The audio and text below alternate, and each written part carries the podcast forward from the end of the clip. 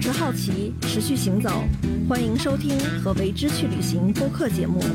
本播客是由为之旅行出品。让我们一起聊聊旅行的故事。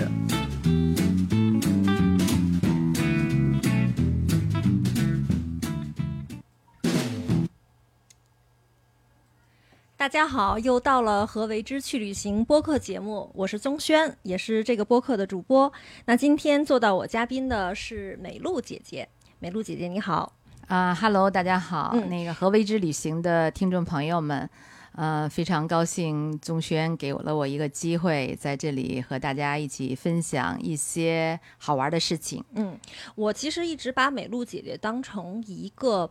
呃美食的专家，但是可能呃又和我们在媒体上面常见的美食专家不一样，因为美露姐姐她的一个另外的一个身份应该是呃这种食材的进出口商，或者说这种食材的专家，所以她是在做一些不为人知的。大众可能在大众层面上不为人知的基础性的工作，对，啊，可以这么说吧，嗯啊，因为跟饮食直接相关，但是你呢，很少在你日常的看到的饮食里发现我们。对对对，然后对，可能还是要需要在我们这个节目正式开始之前，还需要需要美露姐姐自己会向那个听众朋友介绍一下自己的这个来龙去脉。嗯嗯，好吧，呃，我呢是现在呢可以这么说，我十年一直在做一件事情哈、就是把最基础的食材进口到中国。呃呃，详细点说呢，就应该是把希腊的基础食材进口到中国。我们一直是一个进口的代理商，同时呢，我也是一个积极的地中海饮食文化的一个。倡导者吧，可能说最早是由我们来把这个地中海饮食文化啊、介绍给大家的，可以这么讲。嗯嗯，其实，在跟你记就是呃。就是认识之前啊，我呃实际上不太了解什么叫做基础食材，你能不能解释一下，就是基础食材的定义是什么？嗯，基础食材呢，老实讲呢，就是我们每天都要吃，但是呢，你往往又觉得忽略它的东西，比如说油。呃，我们每个菜里边，包括你不管是买熟食买什么，你都少不了油。我们人体必须要有这个油脂的摄入，但是呢，你可能又讲，哎呀，我少吃油，或者我不吃油，呃，但是其实你是逃离不了它的，所以这个油的选择是非常重要。再一个，比如说盐，我们也说，哎呀，盐吃多了不好啊，或者是盐对人体有伤害呀、这总之是说一堆，但是你也逃离不了盐。呃，可是呢，这样的东西，不管油与盐，在任何烹饪当中，你最后呈现出来的呢，你又看不到它，你不知道它是由什么来来给你用的，对，样。我就这样的话，我会觉得这些基础食材啊，油、盐、醋啊，其实很嗯像一个幕后英雄，因为它，呃，是每一道料理里面可能都会去使用的，但是呢，嗯在桌面上面我们又确实是看不到，但是它又会影响这个味道。对的，嗯因为诶，你这个油啊、盐啊，呃，它的品质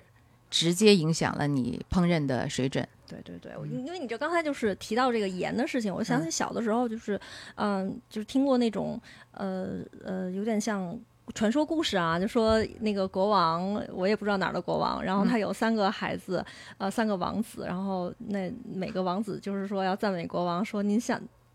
然后给国王祝寿哈，后来呢，嗯，前两个都是前两个孩子都说的非常华丽啊什么的，然后最后第第三个孩子说啊，您像盐一样，呃就是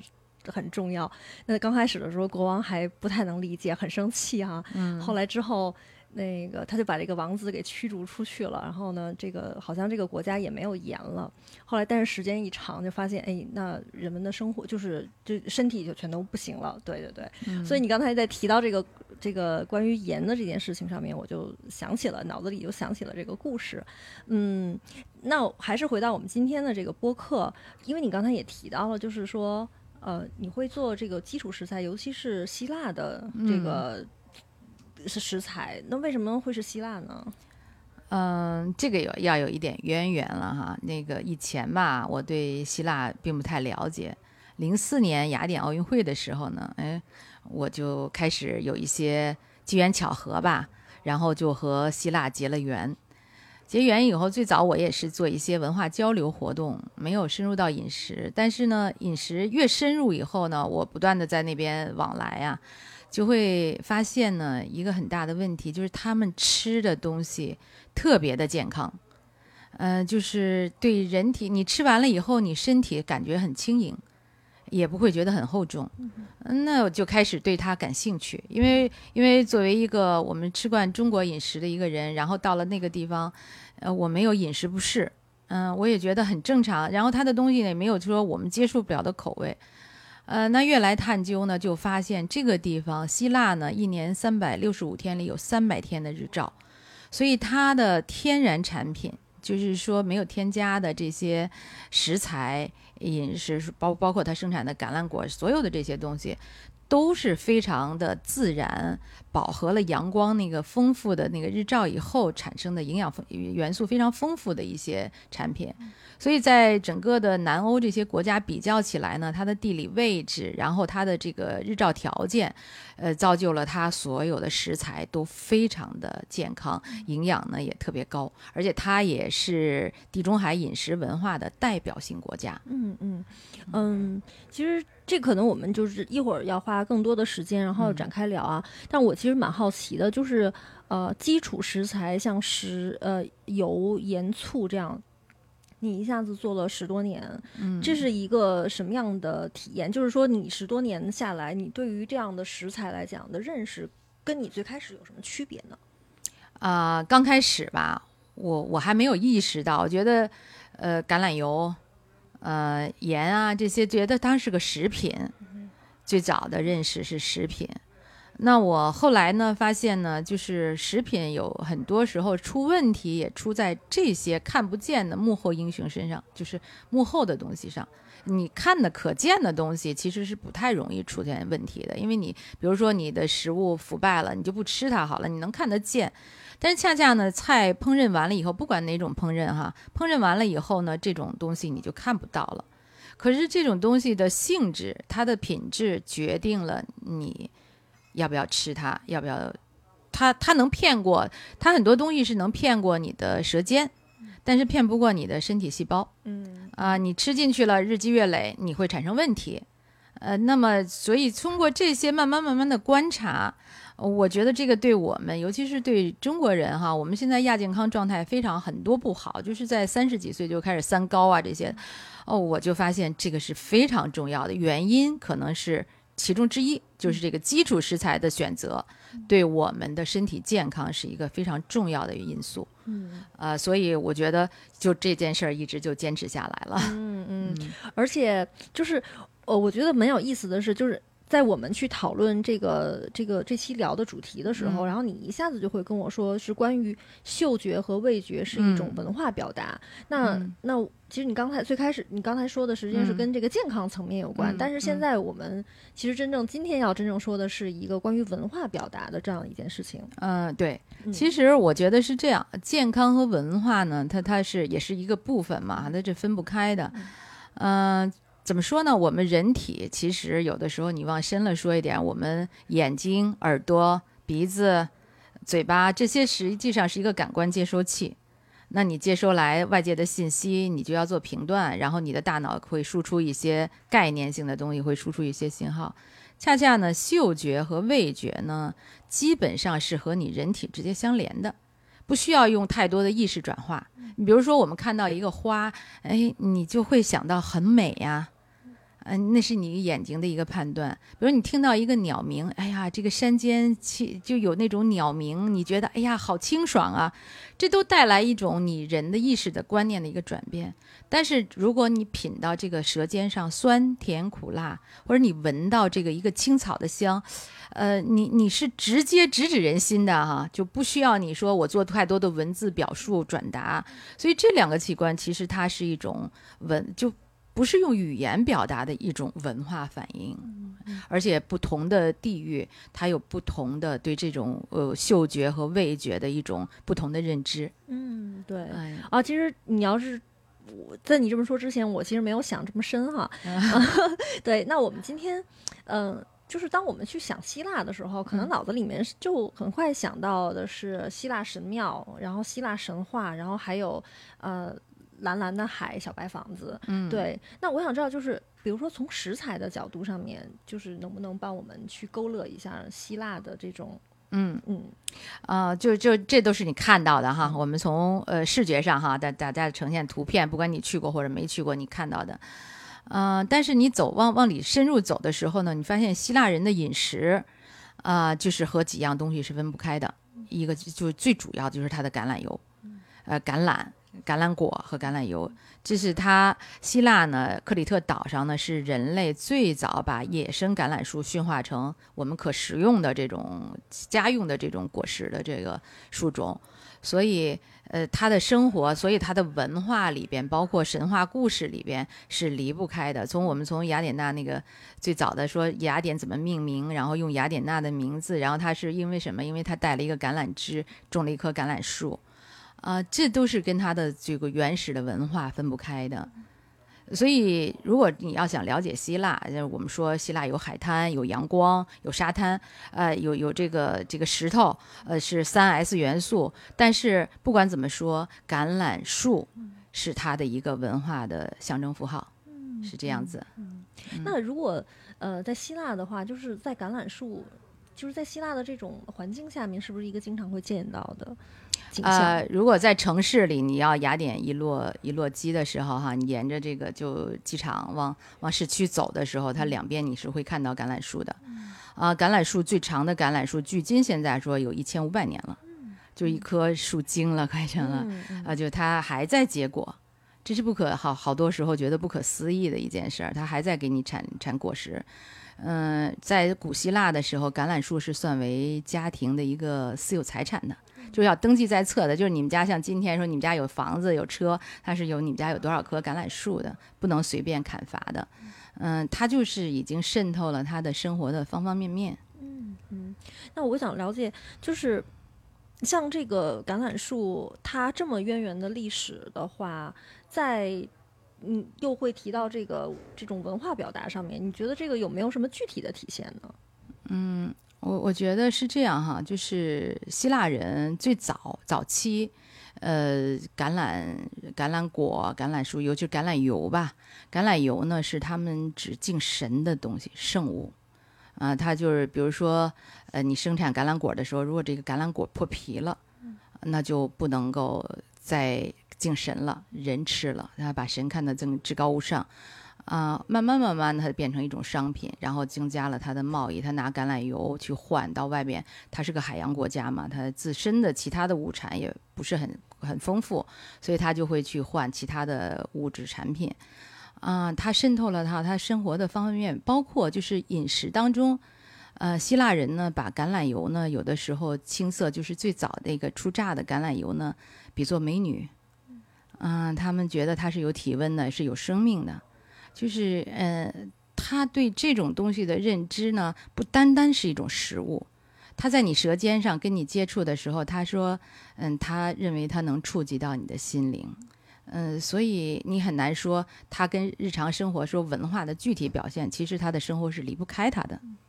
就就有点像，比如说茶在我们的生活中的地位。对的，嗯对的，就是就是你可能它不单只是一个茶叶的一个商品，它是我们生活当中很多方面的一个表达。嗯嗯，而且，嗯，我记得你说过啊，就是、嗯呃，能够长葡萄的地方，然后也嗯是能够长橄榄的地方、是的，啊，所以就是希腊的葡萄酒也是非常的有来头的。对，呃，其实从最早的来讲，哈，就是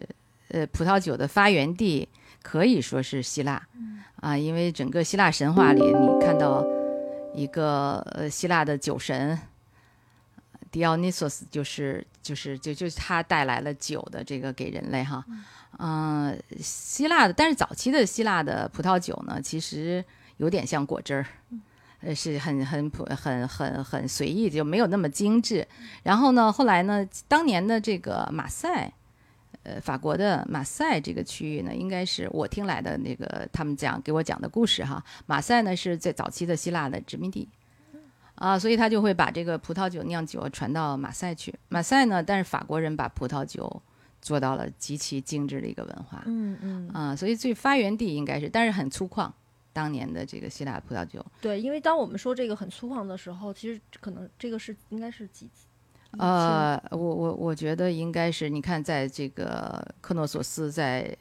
希腊的，就是我们现在考察到的第一代这个文明的时候，就已经有了葡萄酒了。它那个皮袋子里就会装橄榄油、葡萄酒，都作为一种呃商品交换嘛，出海的时候带上去做贸易的。嗯嗯，那个时候就已经有了。所以呃，为什么说这个橄榄油和这个呃，就是橄榄树和葡萄是一个？共生的一个地方呢，因为像葡萄要好的葡萄，现在也会是这样，就是大家种过葡萄会知道，它特别怕有腻虫。如果一长了腻虫呢，这个葡萄就不会很好了哈。而且你你有的时候不得不打药或者怎么样。那希腊很多地方呢是背山面海的这么一个地理环境，嗯，它的那个风的那个扰动特别好，所以基本上呢，我橄榄果也是这样的要求，你你要求尽量不长虫子。其实它自然环境就造就了，它海边嘛，它又是然后背着山，它有很强的风，所以这个时候呢，就植物在这个过程当中，你像咱们养植物都说通风，通风很重要，它就自然的风就非常好，所以基本上是不长虫的，而且它的那个甜度跟它日照的时间是非常好，就是恰恰好，啊，所以这个橄榄油就是橄榄果和这个葡萄的这个葡萄酒这个文化是共生的，嗯，我们呢最早进来的是酒。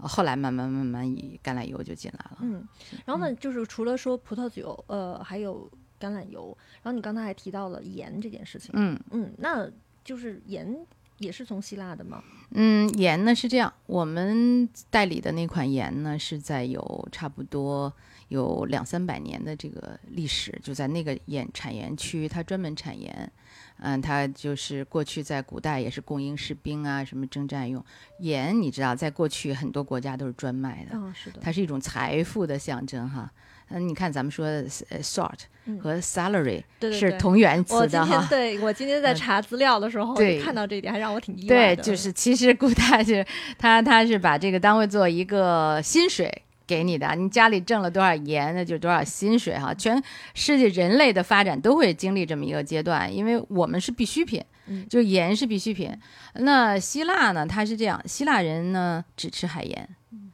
啊，因为它它有这个先天的地理优势，啊，那么希腊人对盐呢要求呢，就是像我们有一款手采盐，叫就咱们也叫盐之花。是真正的盐之花，它在那个盐池表面浮上来，每一粒采上来的都是独立晶体。就是呃，你看我们吃的那个盐，好像盐面啊或者怎么样，它它是一个工业化的结果。它呢是手采的那个最早的那个采到那批盐，每一粒盐都是一个倒金字塔形，你在显微镜下看，就是独立结晶的，就像宝，就是有点像宝石一样，但是它是吃的对人体有益的东西，就是人体必须的。呃，所以他们对盐的认识呢，就是海盐，然后呢，这个盐呢一定要吃原的，就是天然给你的。然后还有我看到有些介绍就讲，地中海的海盐呢更接近于人体的生理盐水的指标。人来自于海洋，啊，所以它整个地中海区域呢，它又有这个特色。嗯，哎，那我挺好奇的，那就是是不是它既然是海盐的话，它是不是对海水的这个？呃，纯净度啊，就是有要求，对吧？就是它不能够被工业污染啊。对的，它有，所以它那片产盐区呢是没有工业啊，几百年来都是维持在那边很原生态的，啊，就都是在那边就是给人类供应食用盐的。嗯呃，所以他们对盐的，我我看希腊人呢对盐的这个要求呢，就是要天然，要跟人体的这个生理指标是贴合的。呃，不能有任何的添加或者过多的化学品的干预，他都不希望有这样的。嗯嗯，我觉得刚才我们在聊这些，呃，算是一个基础知识的普及。那么下面的话，我们应该是走进了上路了哈，就是该 开始了这种食材之旅。嗯，呃，那我想了解一下，那如果，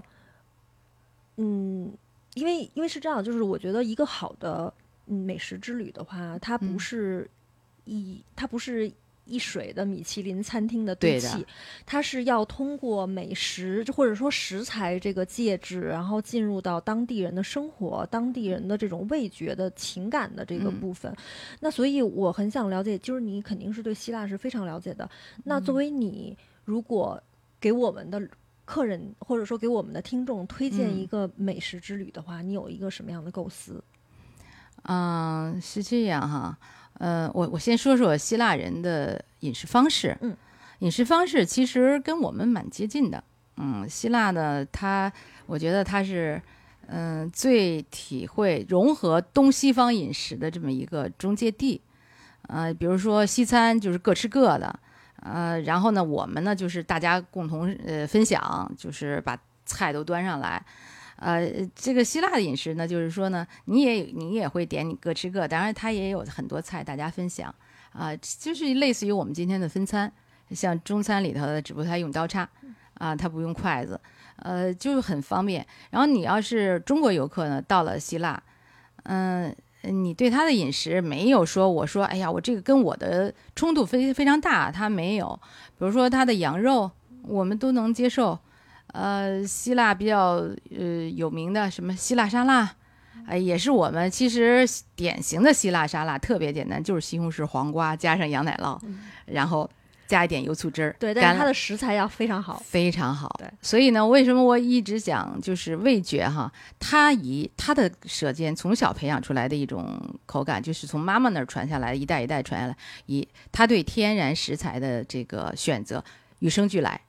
就是舌尖上就不会说吃到这种呃化学品的那种感觉。它你看到的希腊的食物都是原汁原味，食物本来的味道。所以它因为它饱和了阳光的那个那个照射，所以你吃的东西就是，呃，极具阳光感的一种东西。吃那个西红柿就是那种小时候那种 那个大大西红柿的那个味道。呃，所以我你你其实很简单，没有希腊的饮食不奢华嗯啊，它很朴素，嗯呃，但是品质非常好。嗯，我今天在看到一些关于呃写希腊饮食的一些文章里面会提到，呃，希腊饮食里面有一个很重要的就是节俭。嗯、嗯对，就是这个变成了，它已经不是在一个饮食说一个吃饭的这个层面上面，它甚至于有够更高的精神层面的意义在里面。嗯，嗯对的，嗯，我我觉我我感觉到的希腊饮食呢，我觉得呢是一种克制，就是它可能上升到精神层，就比如希腊人是这样的，他对饮食形式比较在意，比如说我跟谁吃，我在一个什么样的环境下吃，然后在这个吃的过程当中，我们都聊了什么。这个他们很在意，比如说，呃，我我学我去我希腊这么多年哈，我学了一个特别及时行乐的一个人生哲学。他怎么讲呢？他是这样，他说你的生命是由每一天组成的，那么每天晚餐是你结束今天这一天的最后的一个小仪式吧。就是你生命当中不断的有有有就这循环，但是你每天晚餐是你结束今天的一个仪式。可能你吃完晚餐一会儿你就睡觉了，那么睡觉的时候你就无意识了。啊，那在你有意识当中呢，这个晚餐是非常重要，所以希腊人非常重视晚餐，然后一吃吃好几个小时，而且他因为他那个黑天晚嘛，所以他吃的也晚。呃，他们就认为呢，这个晚餐的形式决定了你是个什么样的人。就是就是你你你定义你是个什么人，你自我定义什么人，就是在晚餐上会呈现出来。比如说，他们会觉得，哎呀，你看我今天就是晚餐匆匆的就吃了一口泡面，或者吃了个麦当劳，我觉得我像个苦力，就是我觉得，哎呀，我我我我不太好，我不太幸福。但是他觉得晚餐跟我家人、跟我喜欢的人、跟我爱的人去分享这一天的生活，然后呢，我们可以聊一聊，不在意我吃什么。比如说我喝了一杯酒，我吃了一个很好的一个呃简单的牛排呀，或者是什么，反正也不一定一定要吃牛排，就是，嗯、他就会觉得我这一天过得很充充实，我获得了爱，我也可以分享爱，呃，这一天就觉得我我这一天我赚到了。就是生命当中这一天，我是真真确确拥有的。对，就是他好像会有一种、呃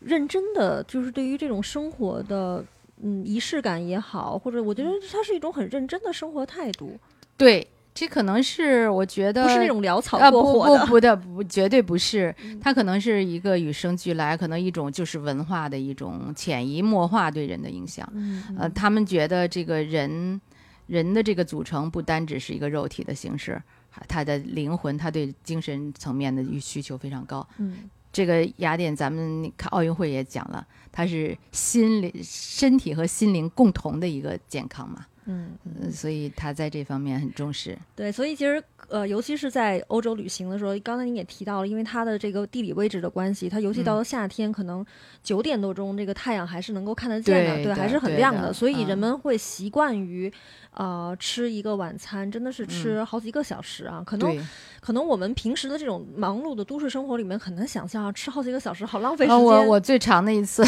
我最长的一次吃过四个半小时，嗯就就对于中国人来讲都要哭了。是是是，对他要吃，然后慢慢的呃一道菜，然后下去之后还要大家聊聊天，然后再上另外一道菜，然后再继续聊聊对。，然后我觉得就是主要的在这个晚餐当中，他们会特别愿意交流，特别愿意的去交谈。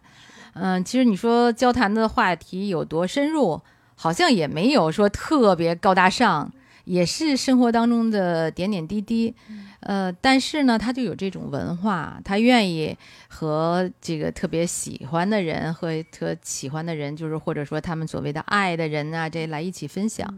我我有一个特别有意思的体呃经验吧。有一年啊，我带着一个一帮朋友，他们原来是旅游卫视的，去拍一些那个岛上的那个酒店。冬天嘛，快圣诞节前后，那个岛上都没有人了。没有人以后呢，完了那个主办就是当地的接待方就安排我们去一些酒店呢，很很好的酒店，但是没有服务员，我们要自己开了两间房，然后我们自己在那儿吃。然后海边呢只有一家那个是就是靠海的一家餐厅营业，基本上我们的一天三餐都在那儿吃。嗯、就是也他剩下的人也都是岛上的一些老人，非常少。在在米克诺斯，就是岛上也没多少人，原住民嘛，因为很多这个旅游业都跑到雅典去了，冬天。然后就那些老人，嗯、我们早晨去吃早餐的时候看到是这些老人，中午去还是这些老人，但是有发现一个很逗的意思啊，早晨刚离开，然后呢中午再聚到一起，说老人要拥抱，哎呀左贴右贴。啊，就是就好像好几年没见了一样，哎呀，这这亲热的极了。到晚上去还是这个仪式，他们就做的非常认真，就是就像我们可能就随意了啊，早晨起来嘛，反正我刚见完你，不至于。但是不是的，他们很认真的那些老人，早晨就哎呀，就就就 kiss 完了以后呢，贴面呀，就然后晚上见面还是这一套。就我觉得他们对人生就对亲密的这种关系是直接表达的，嗯毫不掩饰，就是那种热情让你看着扑面而来。他不会说，哎，像我们比较含蓄哈，我们我们就哎呀，早晨刚见面嘛，就不要了这样了，呃，仪式就仪式感，但是他是真心的，绝对是一年三百六十五天都是这样的。所以人与人之间呢，就没有那么多的间隙，呃，就是大家很亲密。嗯，岛上就给我的感觉就是一大家子人在那儿，然后呢，天天见，就好像很亲热、很亲热的这种感觉。哎呀，我因为你知道你在说这些事情的时候，我第一，呃，我会想到了那种呃七月的地中海的阳光，然后如果嗯。能够吃到一个新鲜的沙拉，或者说非常鲜美的海鲜也好，这种食材也好，那真的是非常享受的一件事情。对对的，然后还有一个就是特别喜欢的就是那种，呃，让人觉得很温暖的那种表达，就是表达嗯。情感的方式啊。对，嗯。呃，就是呃，我觉得是你，比如说，你想象一下哈、就是在岛上，太阳很热，因为地中海的那个中午哈、下午两点来钟都非常热，这时候你要找一个，嗯、一个小的咖啡厅，一般咖啡厅下午呢会有那个冰镇的，就是很冰冰凉的那个白葡萄酒。要一杯，然后呢，你做一点那个地中海原汁原味的沙拉，希腊沙拉，黄瓜、西红柿，加点洋葱，加点那个羊奶酪，然后就很简单，或者再加两片萨拉米。哎，你就坐在那儿，然后你听一听爱琴海的那种，那种又宁静又有点声音的那种感觉，然后呢，看到周围路过的人就很亲密。嗯，整个的这种氛围让你觉得特别美好，嗯，就就是你不会想到很烦心的事儿，所以人很多人愿意去希腊旅行也是这个原因。而且我觉得可能这会儿在想烦心的事情，就会觉得啊、我为什么不会去投入到当下的这种美景呃，其实我觉得也不是，你都不用，你都想不起来。对对，而且我因为我之前查了一下，就是呃，希腊的人的寿命其实也蛮长的。嗯，嗯是的，对，因为你这么其实可以想见他，因为他们很多老人都哪怕岁数很大了，他还是会在一直在工作，对吧？对有有自己的事情做，而且呢，他会有健康的饮食，然后有非常好的这种人际关系，就是说一直感觉到被爱呀、或者说有爱的这样的。对的其实，这些都是一个对于健康生活的、长寿生活的一些必需品。嗯，对，是的，因为诶，因为希腊呢，嗯它好像嗯，这没有这句口号哈，说时间就是金钱，效率就是生命哈，嗯，不会有人这种紧迫感，它是一个慢生活的状态。呃，老人呢崇尚的是自然的生，自然的死。不会说像我们有的时候很多老人就会靠药物为生了，反正我的家庭就是这样，到父母年纪大了，真的是每天都要吃药。嗯，他们不会，他们即使到老了也是正常生活。嗯，很多人是老死的，不是病死的，这是一个挺难追求的境界。就是如果你的心态不能很平和的，那么你生病也是很自然的。呃，但是他们大部分人的心态非常好，我觉得这点是应该我们特别借借鉴的。呃，他不太以这种就是外物的影受影响太重，是这样。对我还看过一些文章，就是会提到，比如说，呃，有的老人，呃，还是哪怕都已经六七七八十岁了，然后他还是要谈恋爱啊，对，然后还是要看到美女，然后要热烈的表达这种。对的，呃、对的，对的，对的，就是，很可爱，真的很可爱。我觉得在这方面，希腊人把这种就是人性最本真的东西诠释的还是挺直接的哈，就是他们很可爱，你不会觉得。啊，你不会觉得这人很淫秽，或者这人很很很龌龊，啊，就觉得他很阳光，很可爱。呃，就我我记得有一次我们在有有两个朋友在他街边上走，然后过来一个那个小伙子开着摩托车要去海边，他说上来呀，带你去海边玩啊！一看那岁数蛮大的。了，就就是，但是他像小伙子一样，你就会觉得哦，他的生命力特别旺盛，他不会因为年纪了大了，或者是因为我外物的影响，他们还保持一种生命的一个原始的一个一个活力的状态，我觉得嗯这点是挺可贵的。嗯 嗯，对，呃，其实我们刚才聊了一些跟这个希腊的饮食这样的有有关系哈。嗯那我还是想了解一下，如果我想做一个，我想去当地能够能够做一个非常贴近土地的这样的一个路行旅行的话，嗯那你有什么推荐？假设我有十天的时间的话，嗯，这样哈，嗯，我觉得呃贴近土地就是，如果你去希腊，嗯，你不能忽视它，呃，最最本真就是最古老的那一面，所以基本的这这这几个旅游的呃卫城啊，这些博物馆呢、你还是要看一看的，因为它的的确确是人类文明的一个一个基础嘛。嗯。啊、然后呢，我建议呢就是去橄榄园，啊、你沿着这个原来斯当年斯巴达这个这个路线走，然后往这个德尔菲这边，就是往这个说是地球的肚脐眼儿，呃这块儿一直沿途走，它你会看到很大的橄榄园。像我们工厂那边呢，呃，就是雅典，就是往德尔菲这个方向走的那个路上，呃，你可以到橄榄园采摘，看看橄榄树从春天开花一直到年底来结果的时候，整个它那个过程。当然，你看你不同的季节可以看到不同的样子。呃，然后这个橄榄树呢，它是很奇特的，它有。就就是有人讲它是有灵魂的一些树，因为它年纪就是橄榄树，可以说年纪拟人化的话，就是年纪非常大了。嗯，你如果把橄榄树挪挪开，就是比如从这地移到那个地方，你方向变变了，它就会死。啊，它它是很敏感的一些东西。然后你看到这个橄榄树的这个成长的这个过程，橄榄叶子的这个状态，嗯、然后如果在有幸在冬季的话，其实我特别推荐，如果你要是以跟土地相连，那你就是要到圣诞节前后，或者是说呃，就是新年的前后过去。参加一个采摘橄榄的那个过程很有意思，啊，所以它应该是有点儿呃，新年就是已经对，是冬就对天了哈。冬天，它嗯。感恩节，感恩节以后，感恩节后的第一周，哦，橄啊榄是这么晚才会采摘，对的哦，对的，越它的成熟期非常长。然后呢，你参加看它一下采采摘橄榄，然后呢榨油的那个过程，呃，在刚榨出油的时候呢，如果女性的话，做一个橄榄油浴。啊、那个是一个很奢侈的一个一个一个疗程啊，但是非常棒，对皮肤啊，对你整个的状态都非常，因为它榨出来那油温热的嘛，你在做这个 SPA 的话就特别的舒适，而且呢，我又想到了它榨出来的时候那种那种扑鼻而来的那种那种香气哈，那种清香，你既然你既有觉得它像青草香。你也觉得它像青果香，有很多种不同的味道，每个人的体会都不一样。嗯、这个就是典型的，要我说，它传递的一种希腊的给你的一个感受，像是一种文化感受一样。嗯，就是就是表达我们很难说。比如说，有人说我们北京的早晨这两年没有了，不让在门口路边做那个早点摊儿了。以前你在国贸上班的时候，你早晨起来有早点摊儿的地方，你闻到的一种味道，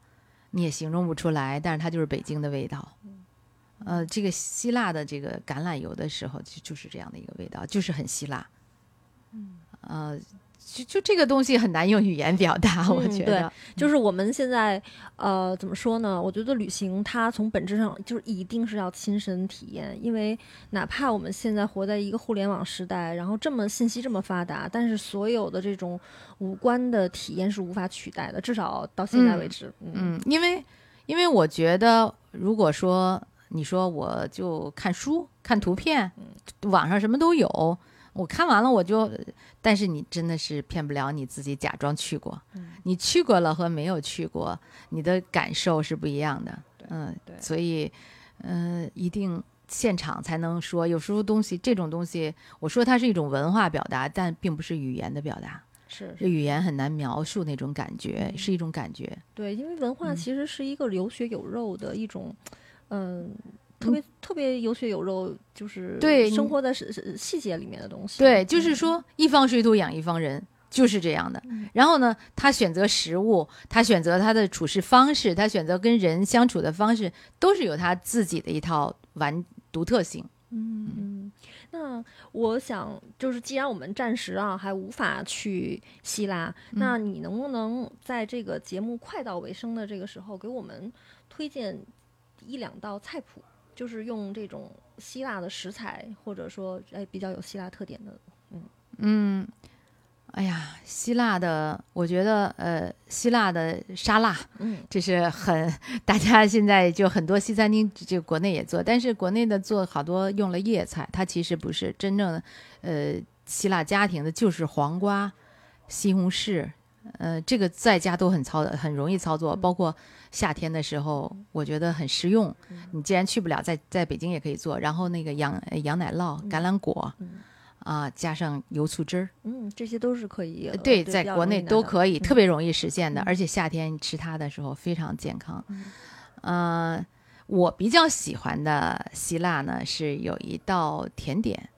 因为女性 可能你要如果说那希腊的烤羊排，嗯啊、也是，它就很简单，就用羊排，然后加一点，最后呃那个熟的时候，它叫 organo，我我想想啊，叫牛至。嗯它跟我们新疆烤羊肉串儿的味道不一样，它不是那种我们用孜然，它用牛至、嗯，迷迭香这类的，然后加点海盐，直接一撒就可以了，很但但是这个牛至我们是可以呃买得到也买得到啊，就在这个呃三元里的那个地方买调料就能买到。牛至就有点类似于我们的孜然嗯啊，那个买那个小羊排，你夏天烤一点牛至，呃就烤一点羊排，然后撒一点牛至，撒一点海盐，嗯既简单，它就是突出了它吃食物本来的味道。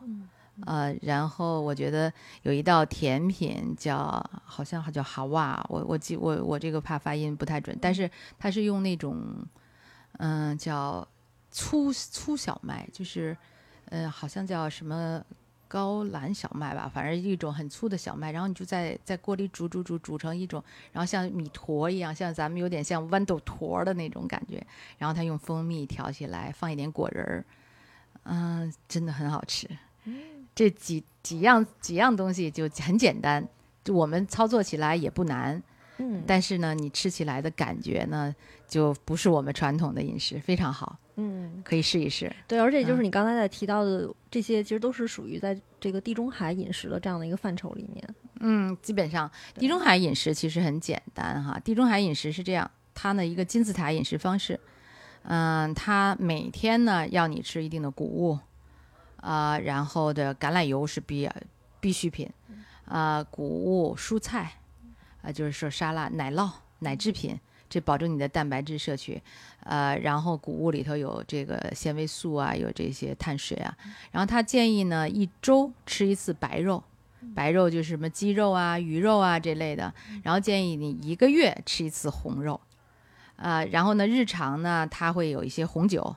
呃，让你喝一点红酒，对，可能对我们心脏也好。它它是一个金字塔饮食方式，然后在最底层呢，它除了这让你蔬菜饮食啊、蛋类这些东西呢，它还特别强调呢要跟家人在一起分享，嗯呃，就是它它在这个饮食方式里加了一个饮食的形式。嗯呃，所以让你感受他的内心的那种感觉。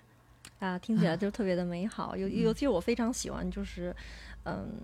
就是说，跟家人分享，或者说跟你特别亲密的这样的嗯。朋友们分享，嗯，你对。这好像就是觉得这是，呃，每天最后的一个快乐的结束。对的，因为呃呃，其实吃对于现代人不光是温饱嘛，嗯，最重要的吃的是嗯放松自然，不要有压迫感，就是你不要把吃饭作为一项任务，或者是说我作为一个呃条件谈生意的时候那种。有很多目的性、互换性在里边，你其实就体会不到食物带给你来带给你的一些快乐。呃，如果你把吃吃呢看作是一种爱的这么一种分享，或者说我不是不是一种压迫感的时候，你会一能体验到食物本来的味道，就是你真的是吃到食物的那种好，然后呢还能分享给大跟你喜欢的人、爱的人在一起，结束这一天，呃，挺这一天挺充实的，嗯，就这样。对对，其实这样的话，就是每一天都是值得的。对的，嗯其实我们想一想，我们这一生都是由每一天组成的嘛。嗯呃，那你可能草草的哎说明天再说吧，但是你今天失去了，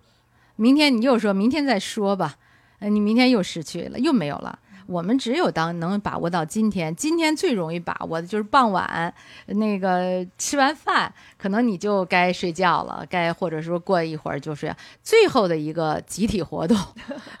就基本上是晚餐。嗯嗯，对对。那我们其实今天呢，就是跟小那个美露姐姐一直在聊关于饮食、关于食材。那实际上嗯我们还是在去通过。食物这个介质，然后进入到一个土地的文化上面。当然，就是我们今天所聊的是希腊，那可能嗯每一个目的地，然后每一种文化圈里面，他们都是有对于食物的这种情感、这种记忆。对，呃，确实是，我觉得尤其是古老的民族，像我们也是有很多的，呃，自己对食物的一个理解哈，嗯、每个民族不一样，然后呢，也传承了这些一代一代的人，像我们都是受妈妈饮食的习惯的影响嘛，每一每一家都是这样，每一个人都是这样，啊、希腊也是如此，所以，呃，你舌尖上立刻体会到的味道，呃，就是你的文化在里头，但是你又很难用语言去表达它。嗯嗯，但是你到了那儿，你就知道哦，他跟我不一样。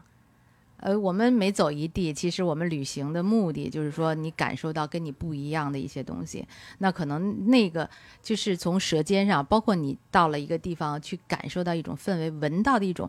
这种味儿可能不是特别明确，但是它是一种符号，对对，你能闻得到，你也能够舌尖上体会得到。嗯、这是一个不同民族和我们旅行的一个，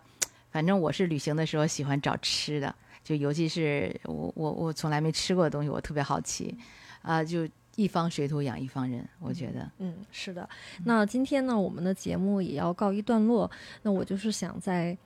这样的一种非常悠长的回味当中，就是结束我们的今天的节目。那也谢谢美露姐姐。嗯、谢谢宗轩，也谢谢广大的听众朋友们。嗯嗯、希望有机会再跟大家一起分享。对谢谢。对，好，那谢谢观呃听众朋友们，然后我们下期再见。嗯，和为之去旅行。那我们今天再见。再见，拜拜。好，再见。